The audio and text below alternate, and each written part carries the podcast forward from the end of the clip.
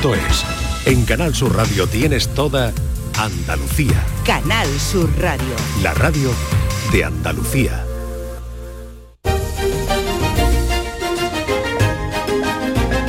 En Canal Sur Radio, Días de Andalucía, con Carmen Rodríguez Garzón.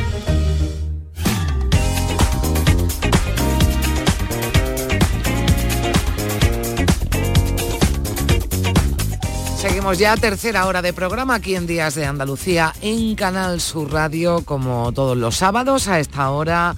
Damos la bienvenida, llega desde Canal Fiesta Radio nuestro querido José Antonio Domínguez, hoy hablando y acompañado de Amparanoia. José Antonio, buenos días. Muy buenos días, Carmen. Hoy tengo la suerte de estar aquí con Amparanoia, que acaba de presentar un nuevo disco donde no está sola, con los artistas del gremio en estas canciones nuevas y no tan nuevas, porque algunas son clásicos. Pues cuéntanos eso, Amparo, ¿cómo fue lo de juntarte con artistas del gremio? Pues mira, eh, los conocí a través de, como yo digo, el algoritmo. Eh, me, lo- me los trajo el algoritmo a mi teléfono y me llamaron la atención pues la estética con sus minifaldas, para quien no lo sepa, ellos eh, actúan siempre con minifalda y media de red y tienen una estética así como neopunk, ¿no? Con crestas rubias, rastas, pelos de colores.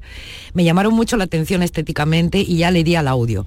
Y cuando lo escuché tocar dije, pero madre mía, esta gente, cómo tocan, qué energía tienen, qué bien se lo pasan. Y bueno, después de una versión que hicimos de un tema de mi genética y de un concierto juntos en Granada, cerrando la gira de los 25 años, dijimos, vamos a hacer algo juntos, eh, concierto, lo que sea. Y lo que empezó como vamos a hacer algo juntos, pues ha dado pie a un álbum y a una extensa gira que hemos comenzado en enero. Pero que de momento no tiene paradas en Andalucía. Esto hay que resolverlo, ¿eh? Amparanoia con artistas del gremio y tu ausencia dentro de ese disco que presenta aquí en Días de Andalucía, Fan Fan Fanfarria.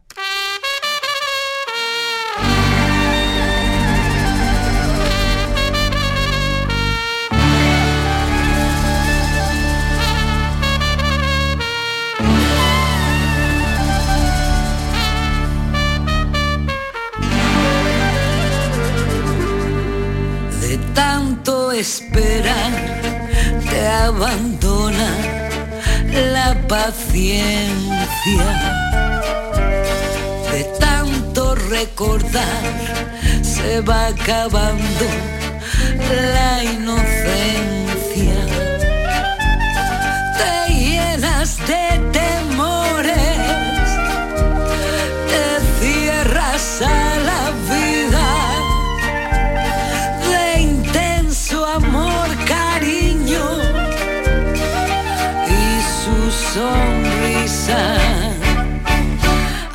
Soledad, despierta que te traje el son. Con la música de Amparanoia en esta mañana de sábado 10 de febrero aquí en Días de Andalucía en Canal Sur Radio hemos llegado a las 10 de la mañana y 7 minutos. a dejar de caminar.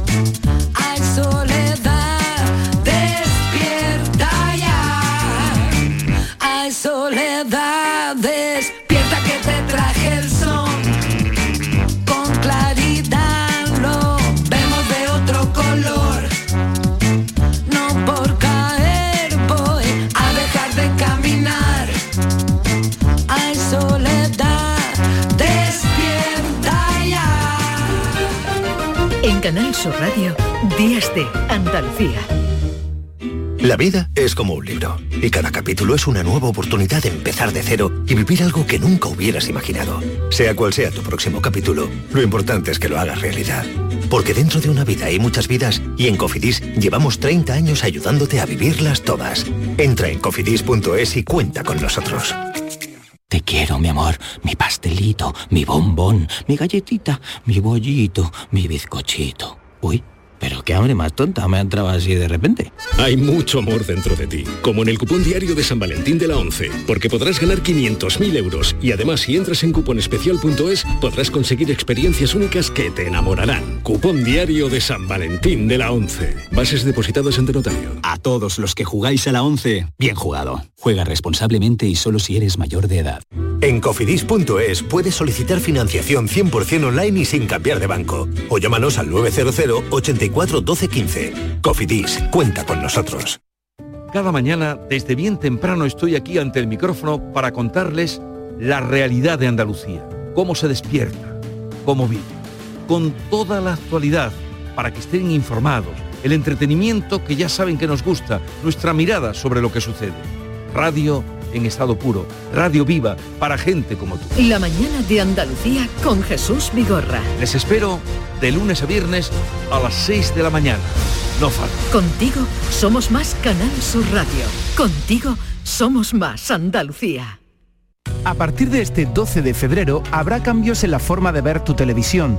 Canal Sur solo emitirá en alta definición, por lo que debes buscar el indicativo HD junto a nuestro logo en la parte inferior derecha de tu pantalla. Si ya ves este indicativo HD, te aconsejamos que reordenes los canales porque muchos dejarán de verse. Si tu televisor tiene más de 10 años, seguramente no está preparado para la recepción de nuestras nuevas emisiones. En ese caso, puedes cambiar tu televisor por uno nuevo o adquirir un decodificador o sintonizador externo que pueda recibir señales en alta definición. Los espectadores que vean Canal Sur a través de una plataforma digital no deberían tener problemas. En Canal Sur Radio, Días de Andalucía, con Carmen Rodríguez Garzón. Abre la puerta, saca tu loco a pasear. Abre la, cada sábado a esta hora damos la bienvenida aquí a Días de Andalucía, Nuria Gaciño. La Nuria, ¿qué tal? Muy buenos días. Hola, ¿qué tal? Muy buenos días. ¿Cómo Esta estamos? semana hemos estado pendientes, eh, bueno, pues de la situación de un futbolista. Hablamos de una situación extradeportiva de Dani Alves, un caso que, del que llevamos hablando ya tiempo, pero esta semana se celebraba el juicio, quedaba visto para sentencia y ya veremos qué decide el tribunal, porque Dani Alves podría, podría o se enfrenta a peticiones de hasta 12 años de cárcel, Nuria. A raíz de este eh, juicio de Sí. Dani Alves y de esa acusación y bueno, y de lo que le queda por delante, que vamos a ver.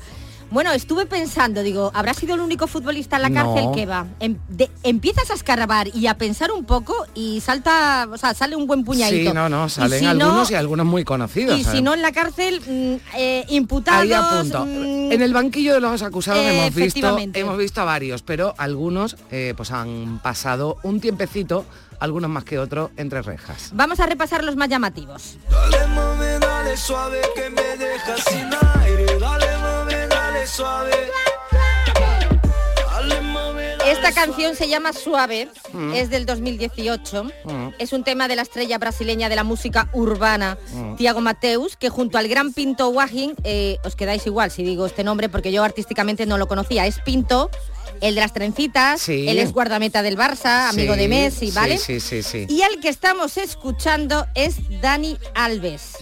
Ah, bien, que hizo una colaboración para esta canción Sí. que se llama Suave. Sale en el vídeo, moviéndose de un lado para otro, suave, suave, bien suave. Hombre, la escuchamos ahora después de lo que ha pasado y hombre, da un poquito de grima, la verdad.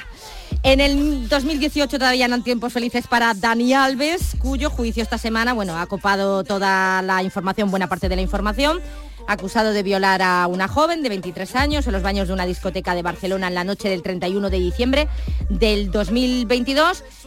Lleva prácticamente un año en prisión. Sí. Y, y además llamó mucho la atención, hombre, primero porque es un tío muy conocido, muy admirado, porque ha ganado cosas muy importantes, ha sido el mejor lateral derecho del mundo, ha estado en equipos muy buenos y muy punteros. Y luego, además, porque a mí una de las cosas que más me llamó la atención es que desde el primer momento la jueza lo mandó a prisión. Lo manda a prisión. A ver, hay que tener en cuenta que Dani Alves, eh, bueno, una de las eh, los argumentos que la jueza establece y determina para enviarlo a prisión es que hay un riesgo de fuga importante. Exacto, porque estaba jugando en México. Estaba jugando en México, eh, bueno, pues eh, tiene desde luego eh, dinero, tiene, es, bueno, pues em, posibles para mm, poder fugarse. En eso, y la jueza, bueno, pues siempre lo ha tenido claro y lo ha dejado allí. También además cuando Los abogados de Dani Alves han pedido su libertad provisional a la espera de juicio, a la que tiene derecho cualquier persona que esté acusada. También la jueza se ha negado porque Dani Alves ha cambiado varias veces de versión. Cinco, hasta cinco veces ha cambiado de versión. Hombre, yo creo que eso es muy significativo. Poca broma, ¿eh? porque Dani Alves se enfrenta eh, a incluso a 12 años de cárcel, que es lo que pide la acusación, la defensa eh, pide la absolución, y eh, bueno, se puede enfrentar también, si no son 12, 9 años, que Mm, también que son muchos años, Fiscalía, sí. por ese delito de agresión sexual, más una década de libertad vigilada. O sea que una vez que salga de la cárcel, mm, también tiene que tener mucho cuidado. Pero bueno, en fin. Bueno, con es- todo el respeto a lo que decía el tribunal, si es verdad, y está bien que lo apuntes, Nuria, es que eh, la, la jueza, quien ha llevado la instrucción del caso, mm, de momento no ha permitido que en ningún momento Dani Alves saliera en libertad provisional. y luego además por lo que está acusado, que es un tema siempre muy espinoso, muy delicado. Y en fin, y, Y y muy aquí feo. además las víctimas, pues hombre, en el caso de esta chica en el juicio, pues tiene que revivir todo lo sucedido, tiene que demostrar lo sucedido reviviendo, ¿no? Todo lo, lo que pasó y eso es algo Sí, porque eh, además de terrible. todo este proceso, recordemos además que la madre de Dani Alves publicó fotografías de la víctima, de la denunciante, en este caso, ha tenido que retirarlas. Y En que fin, también va a ser acusada seguramente. De, tampoco se va a sí. escapar la madre de Dani Alves. Bueno, pero desgraciadamente el caso de Alves no es el único.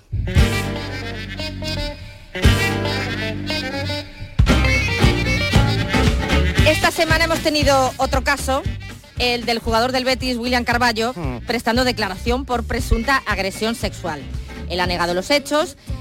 Hay ciertas dudas, ojo que hay ciertas dudas, vamos a ver cómo termina todo este Bueno, asunto. en este caso sí hay que decir que el juez no ha decidido, en este caso, eh, su ingreso en prisión. Porque ha hay muchas declarado dudas. y está en eh, libertad. Es un caso que Y también sin viene- cargos, además, sí. Sí.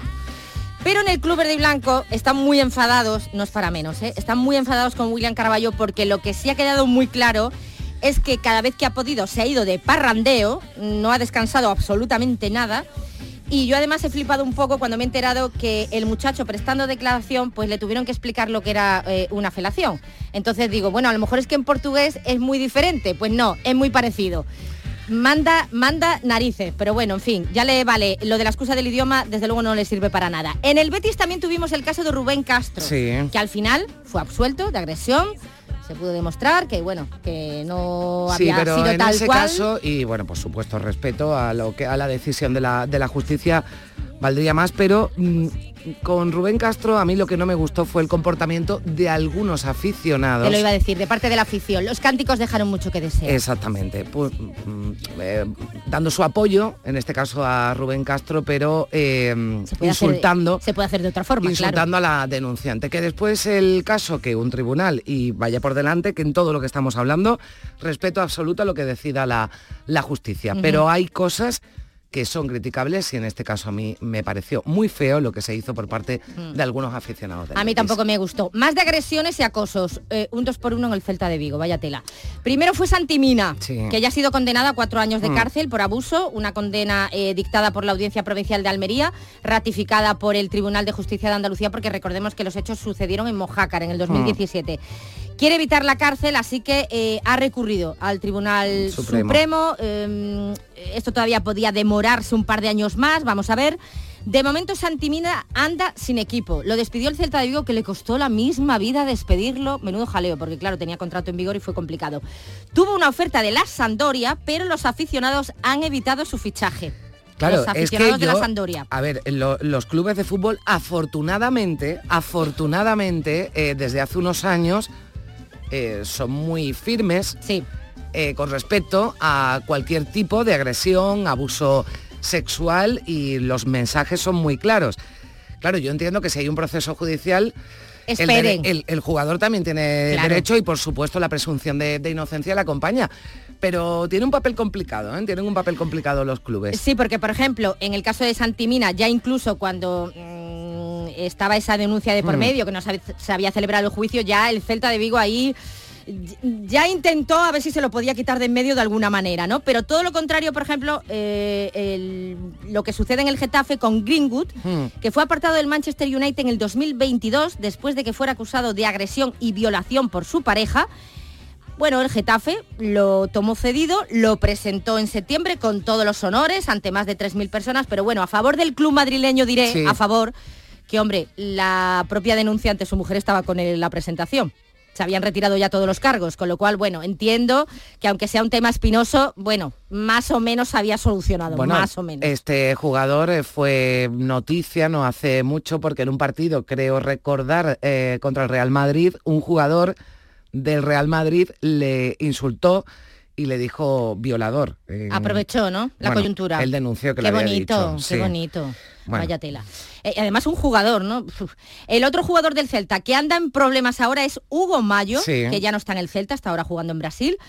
Eh, se le, bueno, estos eh, hechos ocurrieron eh, el 24 de abril del 2019 y es acusado, está acusado de abuso sexual por la mascota del español. Esto hay que explicarlo, ¿vale? A ver si. En un español celta, eh, los dos equipos saltan al campo, se hacen la fotito y se saludan los jugadores. Bueno, pues eh, justo cuando termina Hugo Mayo de darle la mano a todos los jugadores del español, las dos últimas personas que estaban en la fila de los jugadores del español son las mascotas del español, que son unos pericos, unos periquitos. Entonces estaba el periquito y la periquita. Bien. ¿Vale? En el vídeo se ve como Hugo Mayo se arrima a la periquita y al parecer, es lo que dice ella, le introduce la mano por debajo del traje y le manosea los pechos al tiempo que presuntamente le pregunta si tiene tetitas la mascota.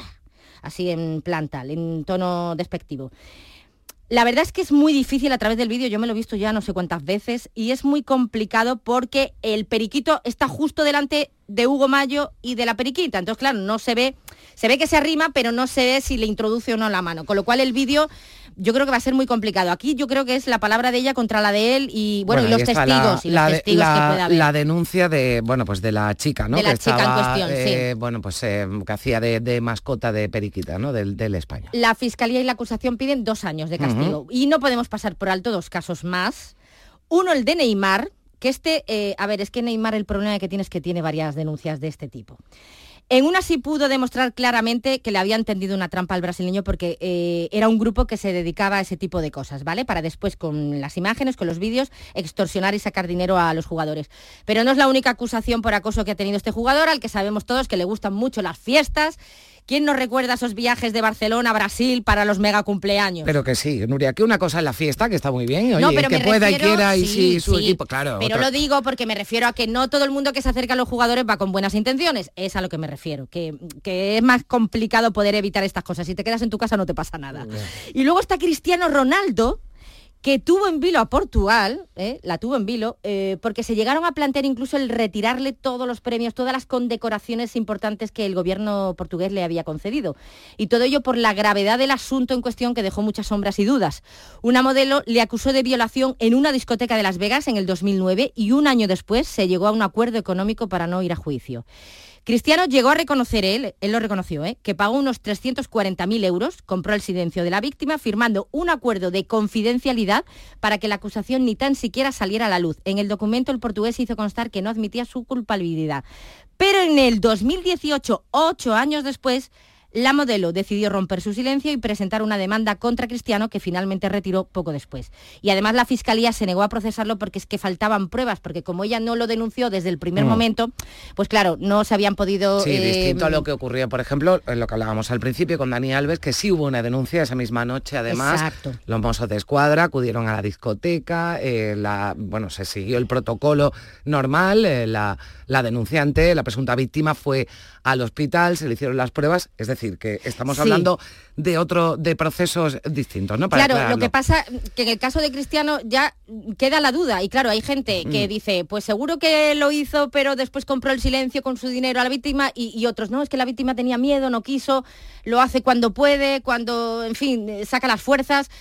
Al final, pues claro, la mancha es tanto para uno co- como para, para ella en este caso.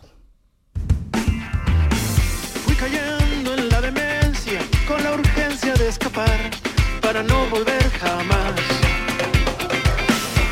Me he desviado totalmente, así que volvemos a la cárcel eh, gracias a este tema de Maná. No se libró de ella Juan L. Yo ya ni me acordaba de este hombre.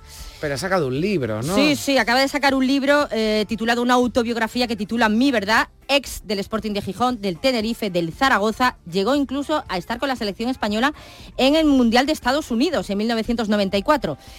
Después de 15 años en la élite, cuando ya estaba en el final de su carrera, él militaba en el Zaragoza y por lo visto tuvo un enfrentamiento con el entrenador, con. Paco Flores. Entonces cayó en depresión. Tuvo tratamiento psicológico y por lo visto le detectaron, bueno, por lo visto no, que era bipolar. Y lo llevó muy mal. ¿Qué pasa? Que esto coincidió con el final de su carrera. Y el hombre se viene todavía más abajo, con lo cual fue mm, de mal en peor. Estuvo dos veces en la cárcel, una experiencia que no se la desea a nadie, y esto decía en el programa de la cadena Ser Carusel Canalla. ¿De qué, de, de qué te sirvió el paso por la cárcel? Pues no me sirvió para nada, la verdad. Y eso allí no hice ni un amigo. eh, yo no se lo deseo a, a ninguna persona que pase por allí, que ahora estoy bien, estoy contento y eso, y, y es lo más importante. La primera vez, ¿por qué vas a la cárcel los tres meses? Bueno, porque tuvo un... No fue ni pelea, fue un empujón que le di a un chico y eso porque estábamos en, una, en un bar de aquí de Gijón y eso, y me denunció. Y bueno, la segunda cosa pues fue con, con mi expareja y eso, que, que bueno, pues le deshinché las ruedas del coche y, y eso. La golpeó. Hombre, estuvo un año en la cárcel, yo creo que hizo algo más que Algo más pincharle que- las ruedas, sí, ¿no? Pero bueno, Hinchar las ruedas, dice, bueno, una pelea, uno le agredió, otro, bueno, eh, suavizó un poquito, ¿no? Digamos. Sí. Eh, hay que leerse el libro, porque evidentemente contará más cosas en el libro Juan L. Mediáticos a más no poder fueron dos casos de deportistas que han estado en, la cárcel por asesinato, eh, que son palabras mayores. Dos casos que conmocionaron a la sociedad mundial. Uno de ellos sigue de actualidad, porque eh, hoy en día se puede ver un documental que han Mm. hecho hace poco con motivo de la salida de prisión del protagonista en cuestión, que no es otro que Ox- Oscar Pictorius Sí, corredor sudafricano que alcanzó primero la fama al convertirse en el primer paralímpico que logró competir en unos Juegos Olímpicos y que desgraciadamente bueno, volvió a alcanzar la fama después por asesinar a su novia, la modelo y abogada Riva Stinkap, el 14 de febrero del 2013. Siempre lo negó, dijo que había sido un accidente, que pensó que había entrado un ladrón, un intruso en la casa. Eso es lo que siempre eh, defendió, pero se le condenó, hubo juicio Sí, y se le condenó se le 11 condenó- años. Bueno, sí, bueno, vamos a ver, 11 años mm, por un asesinato, si...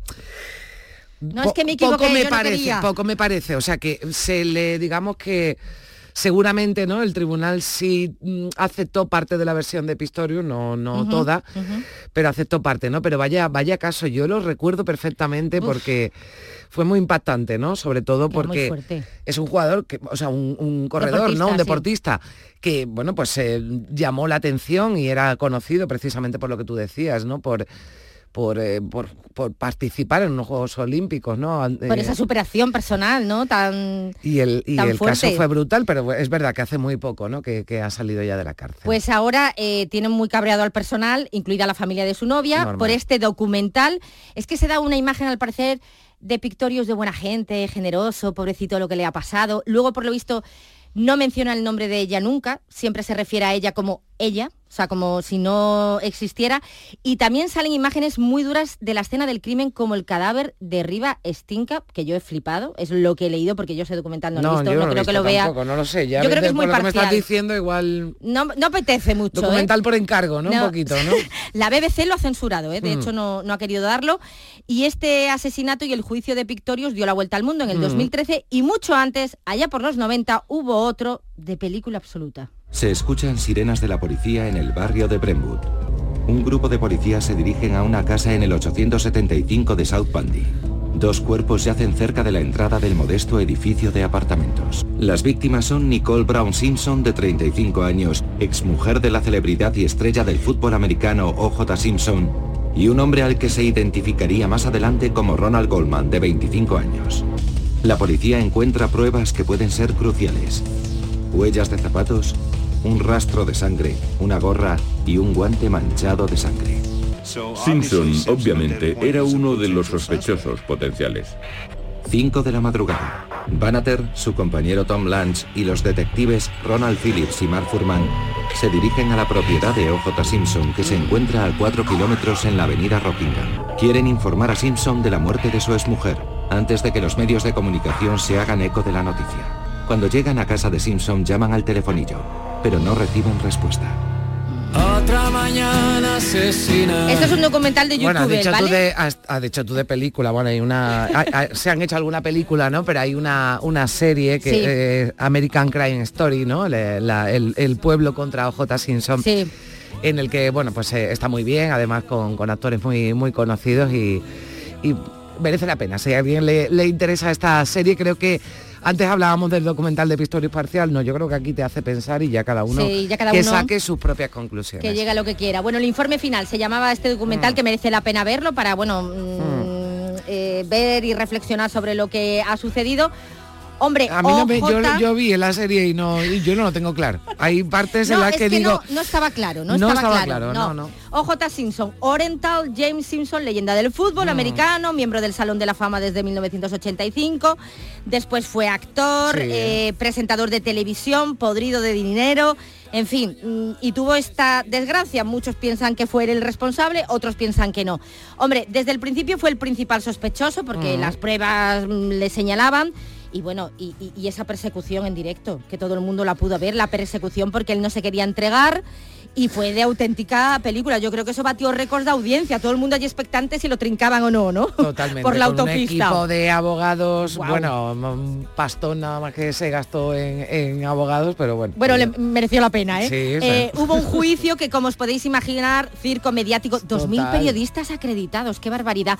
Y la sociedad norteamericana completamente dividida, porque, a ver, Claro. también mm, salió el problema racial, ¿no? Hombre Sí. negro mata a chica blanca, luego él tiene mucho dinero, se va a librar, mm, es culpable, no es culpable, bueno, eh, en fin, eh, fue declarado no culpable. El problema no terminó ahí porque Simpson dos años más tarde fue condenado a pagar más de 30 millones de euros a las familias de su exmujer, del amigo, de ella, al ser declarado culpable en un juicio civil. Es curioso eh, que lo declarasen culpable en este juicio, nunca llegó a pagar esa indemnización y en el 2007 fue detenido por robo a mano armada y secuestro, en un caso por el que acabó siendo condenado a nueve años en la cárcel, lo que es la vida. Bueno, En se el dos- libró, ¿no? De, Eh, pero luego fue a la cárcel. Dos- en el 2017 se le concedió la libertad condicional y desde diciembre del 2021 es ya un hombre completamente libre. Pero qué pena, ¿no? Bueno, pues eh, oye, eh, mm, creo que ah, hoy hemos hablado de, bueno, de los De los malos de la película. Bueno, exactamente, de los malos de la película y bueno, Bueno, eh, pobrecitos los que no lo han hecho, los que sí a, los que a ya pagarlo. está, y los que la justicia decida, la sentencia y la condena Está que claro, sea, pues eh, claro. con eso nos quedamos y eso es lo que es lo que respetamos lo demás, pues hemos contado algunos ingredientes añadidos de la historia, pero hablaremos de los buenos, ¿no? También, que los hay muchos. Los hay, los hay La muchos. mayoría. Muy, muy, muy implicados. La mayoría, la mayoría. Muy implicados. Y algunos muy, muy buenos. Bueno, Sí. pues de, de- de eso hablaremos también. Nuria, gracias. Venga, besitos, chao. Adiós.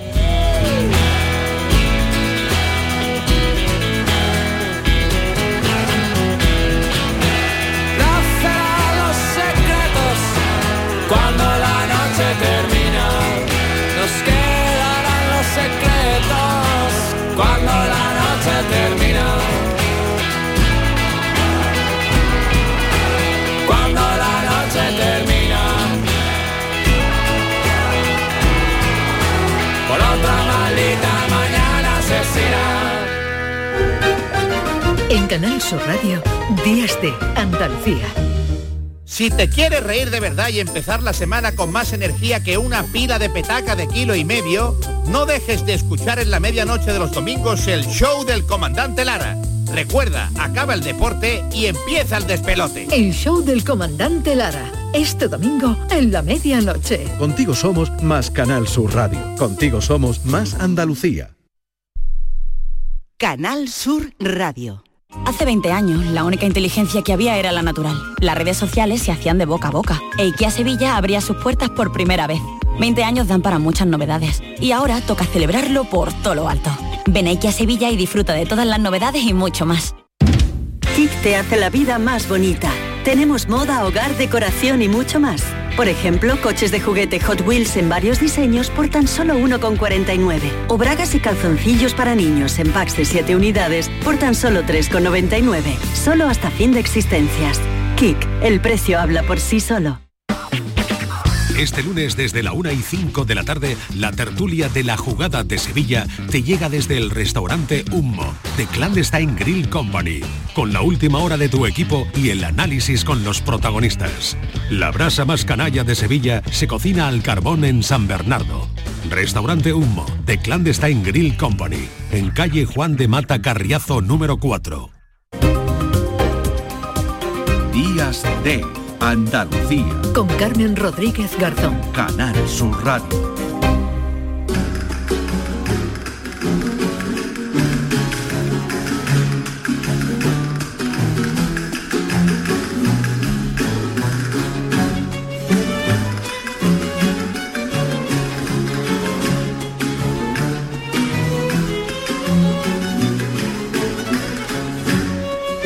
Diez de la mañana y 33 eh, minutos. eh, tenemos eh, nuestra cita semanal con la historia, con la historia de Andalucía, con la actualidad histórica Primisanz.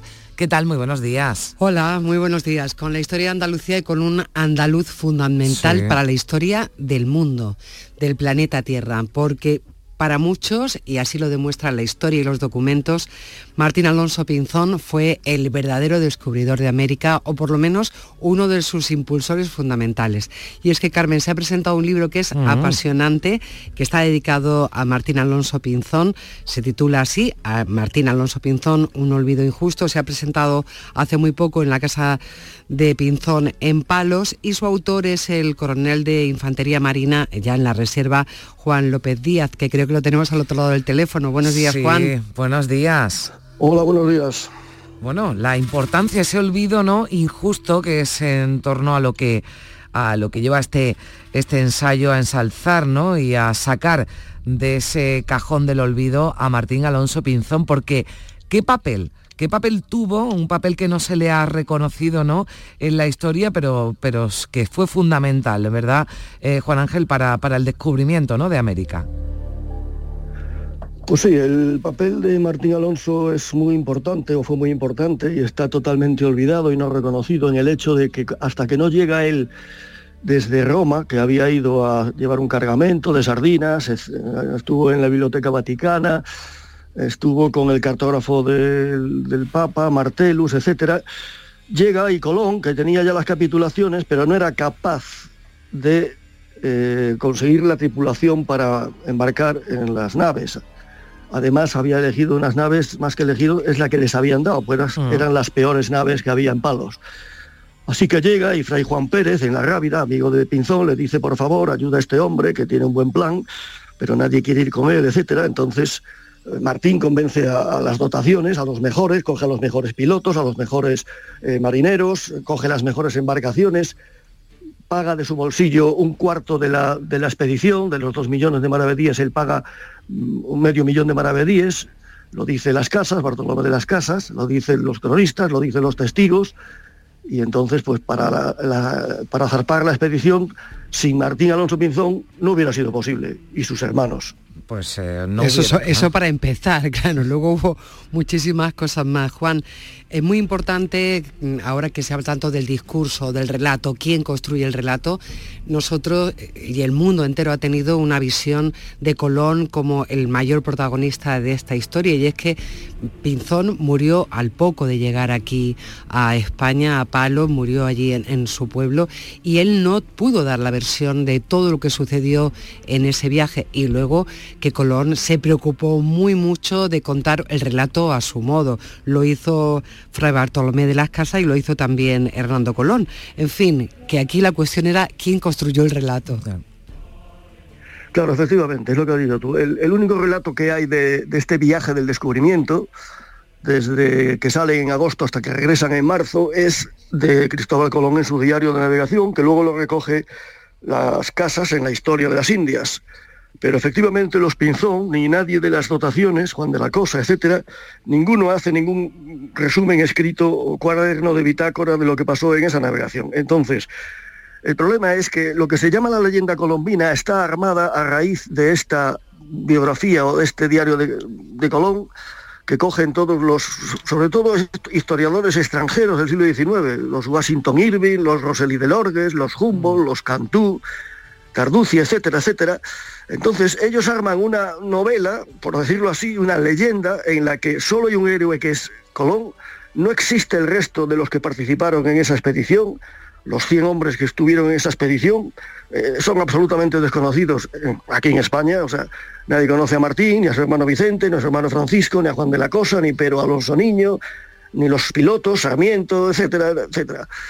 Y entonces lo que ha llegado hasta nosotros es el relato de unos historiadores que no conocen los pleitos, los dos tomos, y faltan por editar tomos de todos los pleitos, todos los testigos que participaron en los pleitos, más de 40, en los en, ellos, los testigos, sí que dicen todo esto que estoy diciendo yo, es decir, lo que le costó a Colón salir a la expedición, lo que le costó eh, eh, llegar a tener dinero, eh, lo que le costó eh, tuvo que hacer un pacto de ir al 50% con Pinzón para salir a descubrir, porque, ah, porque no había manera de ir si no fuera con la ayuda de, de Pinzón. Es decir, la leyenda colombina o lo, lo, que sabemos del descubrimiento de Colón está totalmente desvirtuado. Mm. Se, se exageró también entonces, por lo que le, le, estoy escuchando, Juan Ángel, el papel ¿no? de, de Cristóbal Colón. Se ha valorado el que, el que tuvo ¿no? Eh, Alonso Pinzón, Martín Alonso Pinzón, su hermano Vicente, pero también se ha exagerado ¿no? en demasía cuál fue el papel de, de Cristóbal Colón. Hombre, es evidente que sí. Vamos a ver, Colón tuvo un papel fundamental y nadie le puede quitar ese mérito que es estar siete años detrás de la corte castellana para convencerlos de salir a descubrir, porque él estaba absolutamente convencido de que a 750 leguas de las Canarias había una isla que tenía oro, que era lo que hoy es la República Dominicana y Haití, entonces la española. Él estaba convencido de eso porque este hombre, el prenauta, murió en sus brazos en la isla de Porto Santo, había ido a América, había un temporal, había llegado a Venezuela, había regresado y pasado en Santo Domingo, volvió a, intentó volver a España, pero no sabía el régimen de vientos y aterrizó en Puerto Santo, muerto de hambre, y, y se murió en brazos de Colón, pero le dijo eh, estos datos, dónde estaba eh, esta isla. Mm. Entonces, ese mérito es de Colón, pero todo lo demás, salir a navegar, llegar a descubrir tierra, porque en el tercer motín pues lo querían echar al agua los vizcaínos de la Santa María. Entonces, si no es por la intervención de Martín y de Vicente que se abarloan a la Santa María y le dicen, ahorque usted a media docena y vamos a seguir, y Vicente le dice, vamos a navegar dos mil leguas más, claro que son diez mil kilómetros, y llegaremos a tierra y si no, pues nos volvemos. Y es entonces cuando las dotaciones uh, aceptan seguir tres días más y en esos tres días, y cambiando de rumbo, que se lo pide Martín, descubren tierra. O sea, evidentemente sí, si los Pinzón no hubieran salido y no hubiera llegado Colón a América. Bueno, fue el ideólogo, ¿no? Pero desde luego el papel fundamental desconocido, ¿no? Porque yo le estoy escuchando y está claro que la historia, ¿verdad, Primi? Nos la han contado de, de otra manera, ¿no? y afortunadamente esos, manera, sí. Esos pleitos colombinos de los que hablaba mm. Juan López Díaz, eh, esos pleitos colombinos aportan datos fundamentales. Hay algo para resumir de todo esto, de lo que eh, a veces la injusta e injusta la historia en nuestro país, cómo los Colón se hicieron ricos y cómo los Pinzón se arruinaron, los Pinzón y los Miños. Podrían ser, y, y lo dice muy bien Juan en su libro, eh, la primera víctima del descubrimiento sería la familia Pinzón. Sí, efectivamente. Está demostrado, porque lo dicen las casas, lo dicen los testigos, etcétera, que puso esa cantidad de dinero, que es una barbaridad, medio millón, para un personaje normal de esa época. Esto, medio millón de maravedíes, de los dos, dos y pico, no se sabe bien, pero unos dos millones sin duda tuvo algo que ver también en, poner los pertrechos en las, en las eh, carabelas. Las carabelas se supone que entre las dos costaron unos 300.000 euros, perdón, esto, maravedíes. Entonces yo creo que ahí puso algo también eh, Martín. Entonces, es verdad que en este, esto era un pacto de ir a medias que no era justo, porque si no encontraban nada, Colón no perdía nada, porque Colón no puso absolutamente nada más que la iniciativa, eso sí, y el papel de las capitulaciones con los reyes. Pero si no salía bien, esto, Pinzón eh, perdía todo. Y de hecho fue así, perdió todo, perdió la vida, y los Pinzón nunca más se recuperaron de este, de este desembolso económico que hicieron, y el propio pueblo de Palos, porque el pueblo de Palos y la Ribera del Tinto fue arrasado a impuestos para salir esta expedición, en base a, do, a, los impuestos que pusieron los reyes católicos para comprar el puerto de Palos, se compró el puerto de Palos por 16 millones de maravedíes para que saliera de un puerto de Realengo, eh, Colón, porque sabían que Palos era el mejor puerto que había en toda la costa española, era el, como el Sagres español, entonces se emperraron en salir de ahí pagando esa cantidad de dinero, que lo pagaron con impuestos que le cobraron a toda la zona de la Ribera del Tinto y al propio pueblo de Palos, que no volvió a tener más éxito desde entonces, Colón no volvió a Palos nunca más, y eh, Palos fue pasando al olvido, cuando sin embargo en el momento del descubrimiento 40 hombres mm, de esa dotación de 100 fueron de la zona de Palos, el Puerto, San Juan del Puerto, me refiero a, a Huelva, perdón, San Juan del Puerto, Ayamonte. Entonces, pues claro, la importancia de, de esta zona, de esta región, de esa ría del Tinto, de esta región andaluza, pues fue fundamental. Sin ella no hubiera habido descubrimiento. es así de claro y de sencillo. reivindica la figura de Martín Alonso Pinzón y también ¿no? de esa zona del municipio de Palos de la Frontera y de otros municipios de la zona de Huelva, olvidados injustamente, un olvido injusto, Martín Alonso Pinzón. Muchísimas gracias. Juan Ángel López Díaz, coronel de Infantería de Marina la Reserva y autor de este ensayo que invitamos a, a leer, bueno, pues para hacer las paces con la, con la historia, con la historia de, de verdad que es la que nos cuenta aquí en este libro. Muchísimas gracias por estar con nosotros. Muchas gracias a vosotros. Gracias. Adiós, días. Juan. Primi, un abrazo. Un abrazo, hasta luego. 10 y 44 minutos. Enseguida por aquí ya Gil de Galvez.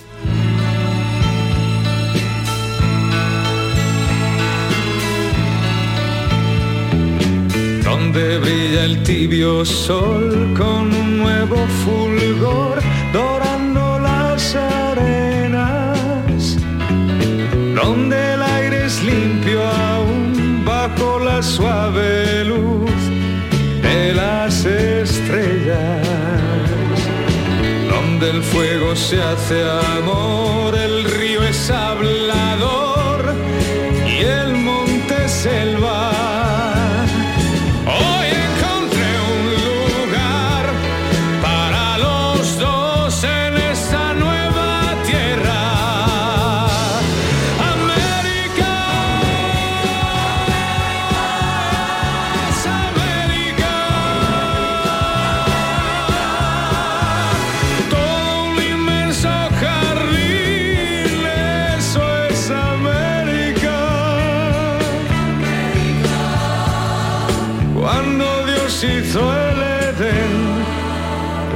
en América. En Canal Sur Radio, Días de Andalucía, con Carmen Rodríguez Garzón.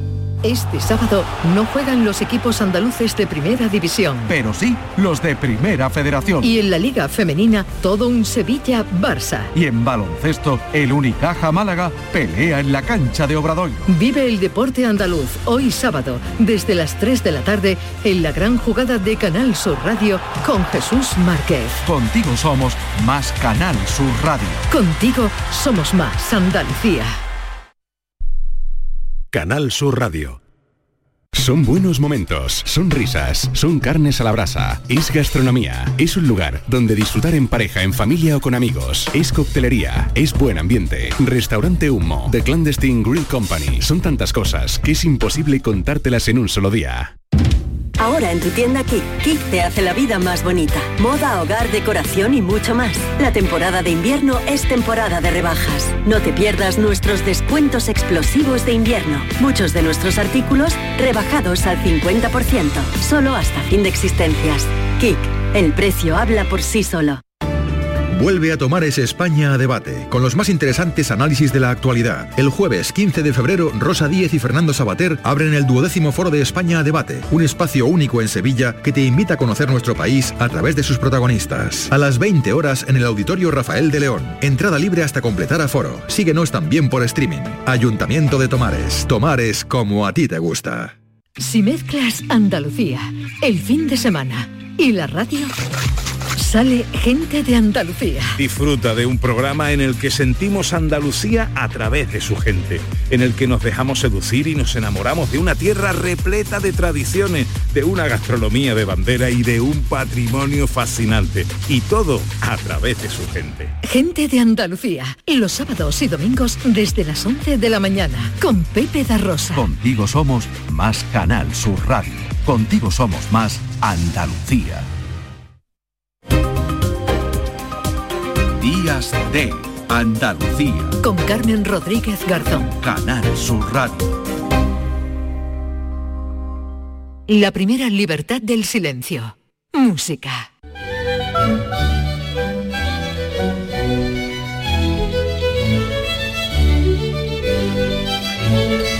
A esta hora, como siempre, para cerrar el programa del sábado, damos la bienvenida a nuestro querido José Manuel Gil de Galvez. Maestro, ¿qué tal? Muy buenos días. Buenos días, Carmen. Me alegro siempre de saludarte, de escucharte, porque siempre vienes acompañado de buena música y antes que hablábamos, ¿verdad?, con, con Primi del, del olvido injusto, ¿no?, de, de Martín Alonso Pinzón y, y, y nosotros de eso sabemos mucho todos los sábados, ¿verdad? De, de, los olvidos injustos de grandes compositores andaluces, pero que no solo recuperamos porque sí queremos ponerlos en valor y, y sobre todo subrayar la importancia de, del trabajo y de la obra ¿no? que dejaron.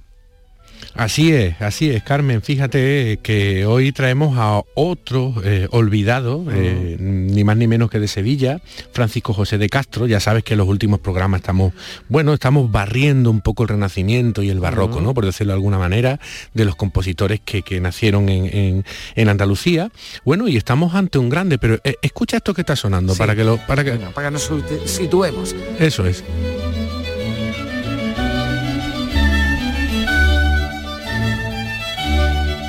Fíjate, parece que pues, sería, suena como un grande, sí. como el gran Corelli, ¿de acuerdo? El gran sí. Albinoni, de donde estaba la vanguardia de la composición de mediados del siglo XVII, último tercio del siglo XVII, en el norte de Italia, ¿de acuerdo? Eh, aquello era la vanguardia de la composición musical en aquel momento. Esta gente era, eran los revolucionarios y del progreso de la música. Bueno, pues Claro, pero pieza... esa influencia tiene mucho que ver por lo que nos vas a contar, ¿verdad? De, de él de su relación con Italia, ¿no? Efectivamente. Fíjate que eh, José de Castro eh, nace en Sevilla, ¿vale? Uh -huh. Pero se traslada a la ciudad de Brescia, eh, porque va a convertirse, es seminarista, es jesuita, y, y digamos que se va a la escuela, al Colegio San Antonio de Brescia.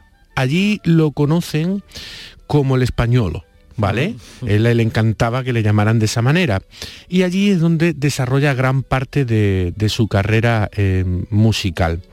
Eh, ten en cuenta que en este momento Brescia, y es toda esa franja del norte de Italia, eh, Brescia, eh, Bolonia, mm. Venecia, to, todo, todo eso, eh, eso es ahí donde están haciendo esta música instrumental, donde están naciendo el nuevo instrumento que es el violín, ¿no?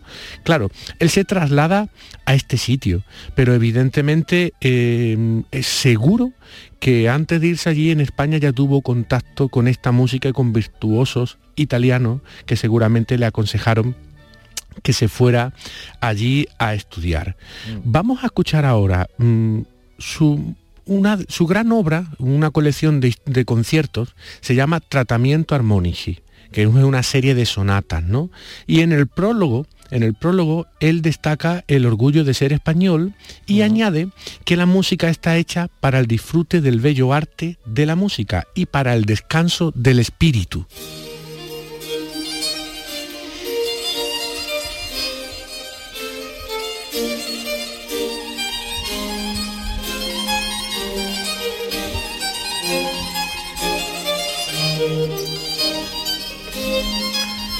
Qué razón tiene siempre el maestro, ¿verdad? Porque esta música nos hace descansar, sí.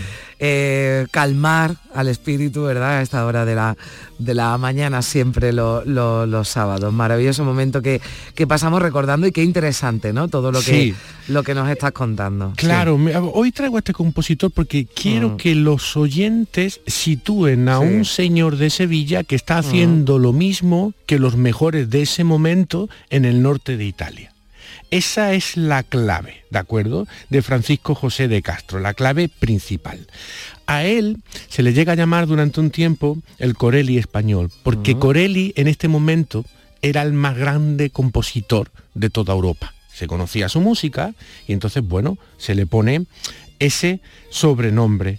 Eh, como he dicho antes, él estudia en Brescia con Alghisi, que era un gran -huh. profesor, eh, pero básicamente más que a la música allí llega para traducir a los místicos españoles al italiano y al latín, como jesuita, ¿no? Pero claro, ya sabes que eh, esta congregación era siempre muy avanzada y entonces mm. se permitía que, bueno, se dedicaran a esta composición y, y- y a esta revolución, porque tenemos que tener en cuenta que en muchos sitios todavía se consideraba que la música tenía que ser para acompañar el canto, ¿de acuerdo? La música exenta, instrumental, por sí misma, no era bien vista en todos los sitios, sin embargo, aquí sí, y todo eso viene del final del Renacimiento, ¿no? Todo este florecimiento.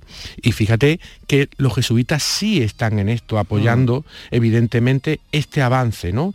Eh, bueno, fue tan bueno que lo aceptaron en la Academia de los Formados. En este tiempo había grandes academias y el presidente era el príncipe Gaetano Giovanelli.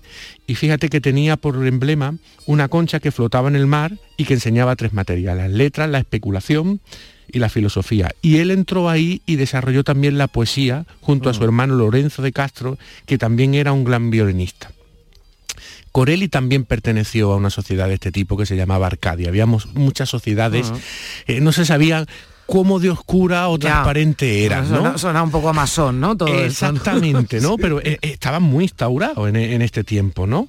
Entonces, bueno, esta comparación con Corelli, pues te he traído un concierto grosso, Opus 6, número 2, para que vea el comienzo de cómo suena Corelli, y luego vamos a escuchar una sonata de José de Castro.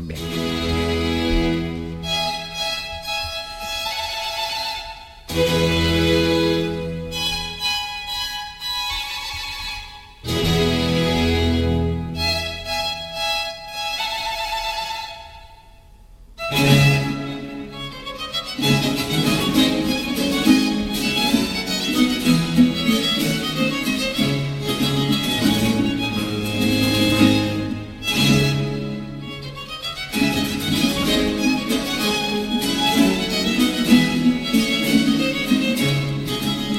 Esto es fíjate. Corelli, ¿no? No, el primero que has escuchado es Corelli. Eso es. Esto es Corelli. Este. Y ahora este José de Castro.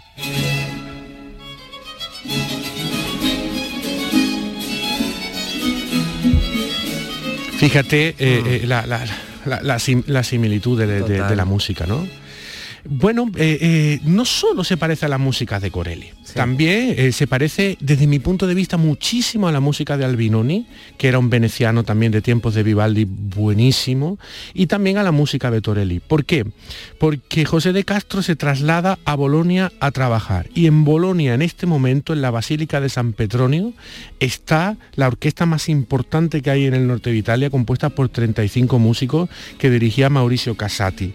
Allí, eh, evidentemente, eh, se empapa de, de- de- bueno, de lo más avanzado y más revolucionario de la composición y de la ejecución musical de aquel momento, logra que le editen eh, su, su colección de sonatas, la primera colección de sonatas en el año 1695, ni más ni menos, y bueno, también se observa evidentemente esta similitud con el con el trabajo, los trabajos que hace Torelli.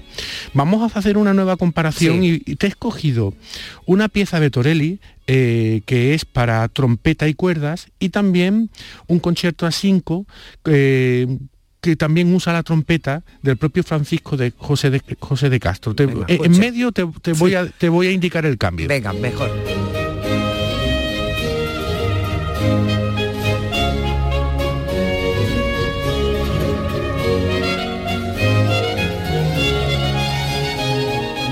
Y ahora José de Castro.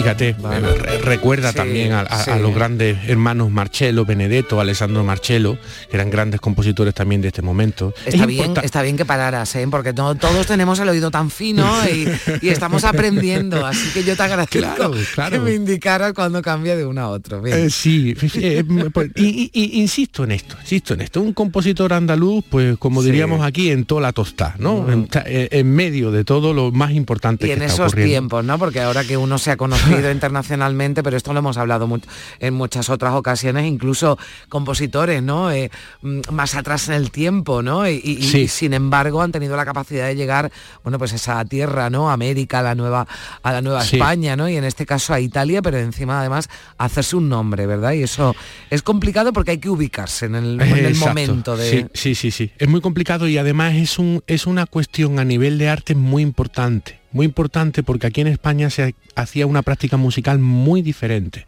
Entonces tener un compositor de Mm. Sevilla haciendo esta innovación es de una alta relevancia histórica y artística, obviamente.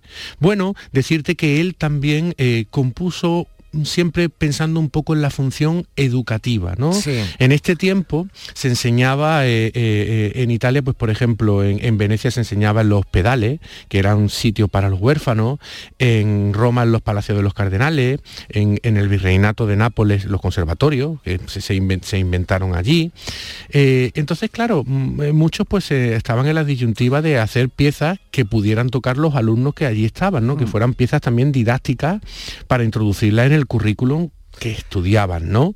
Y él, y él dice sobre esta composición que hemos oído, que dice, es que es muy gracioso y por eso lo he sacado, eh, se disculpa por la limitada paleta tonal de sus composiciones, motivada por la necesidad de no incrementar las dificultades de la parte del oboe, y justifica el título del concierto academici a través de la instrumentación y no del estilo. Bueno, quiere decir que él dice, yo puedo Bueno, componer lo puedo cosas hacer muy- mejor, pero Claro. esto como es para que para que aprendan, ¿no? Pues con qué nos despedimos, José Manuel, que nos quedamos Pues sin tiempo. pues vámonos con el gran José de Castro y vamos con un concierto séptimo eh, para sonar la trompeta en lugar del oboe.